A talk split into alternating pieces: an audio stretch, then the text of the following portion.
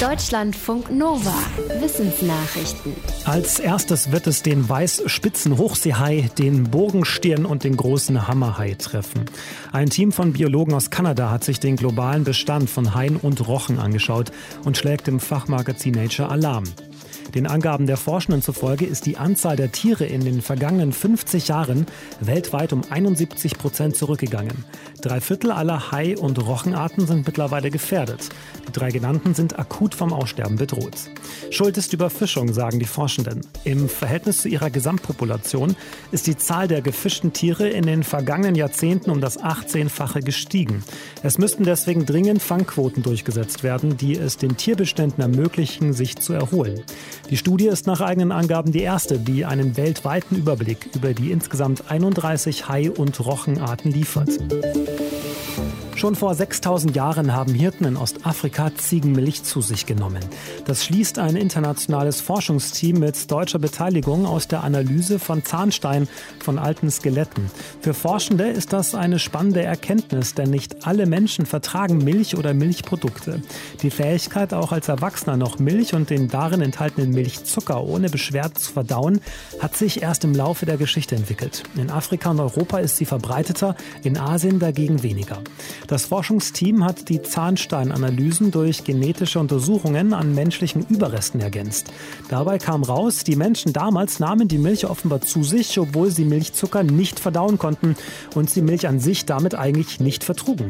Das Team vermutet, dass die Hirten die Milch fermentierten, zum Beispiel zu Joghurt. Solche Milchprodukte enthalten weniger Milchzucker. Die Forschenden nehmen an, dass sich durch den Konsum von Milchprodukten die Fähigkeit, Milch auch als Erwachsener noch zu vertragen, erst entwickelt hat. Gesichtserkennung und Maske passen nicht zusammen, sollte man meinen. Aber einige IT-Konzerne, unter anderem aus Japan, haben Algorithmen entwickelt, die auch Maskenträger ziemlich sicher erkennen können. Wenn das System merkt, dass eine Maske im Gesicht ist, ignoriert es die Mundpartie und konzentriert sich auf Messpunkte rund um die Augen. Bei einer Überprüfung der Ergebnisse stellte sich laut dem Portal Heise raus, dass die Größe der Maske durchaus eine Rolle spielte, aber auch die Farbe. Rote und schwarze Masken verwirrten diese Systeme demnach mehr. Zumindest dann, wenn die Masken für die Überprüfung nachträglich auf Fotos dazugemalt wurden. Der Corona-Impfstoff von BioNTech Pfizer wirkt wohl auch gegen die südafrikanische Variante des Virus. Eine Laborstudie von Pfizer und Forschenden der Universität Texas zeigt, dass der Impfstoff zwar an Effektivität einbüßt, allerdings nur ein wenig. Bei der Untersuchung wurden Blutproben von geimpften Personen einem konstruierten Virus ausgesetzt, der wichtige Merkmale der südafrikanischen Mutation hatte.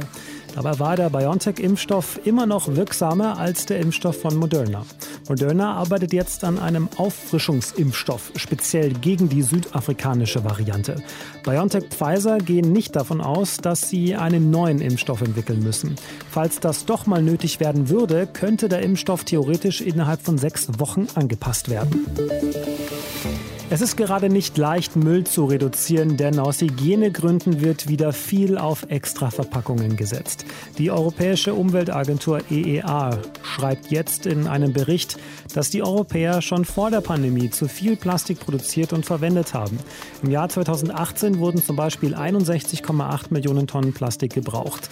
Zwar scheint sich dieser Wert zu stabilisieren, allerdings auf hohem Niveau. Ein Westeuropäer verbraucht im Jahr dreimal so viel Plastik wie der globale Schnitt. Deshalb fordert die EEA dringend ein Umdenken, vor allem bei Wegwerfplastik und Recycling. Das heißt, Kunststoffe müssen nachhaltiger werden, zum Beispiel indem für die Herstellung auf erneuerbare Rohstoffe umgeschwenkt wird. Außerdem sollte die Kreislaufwirtschaft unterstützt werden, indem man schon bei der Herstellung mitdenkt, wie das Produkt einmal entsorgt und recycelt werden soll. Wir hatten zur genetischen Sprache bisher nur die Vokabeln, jetzt kennen wir auch die Grammatik. So beschreibt es ein Wissenschaftsteam aus Schweden, das die Weitergabe genetischer Informationen untersucht hat.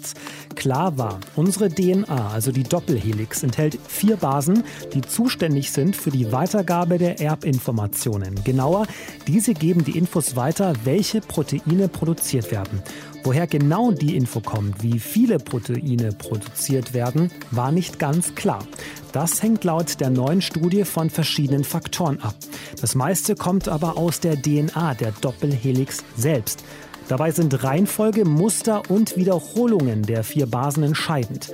Und zwar nicht nur in den Bereichen, die direkt für die Proteinproduktion zuständig sind, auch die Teile, die nicht direkt an der Produktion beteiligt sind, liefern wichtige Infos.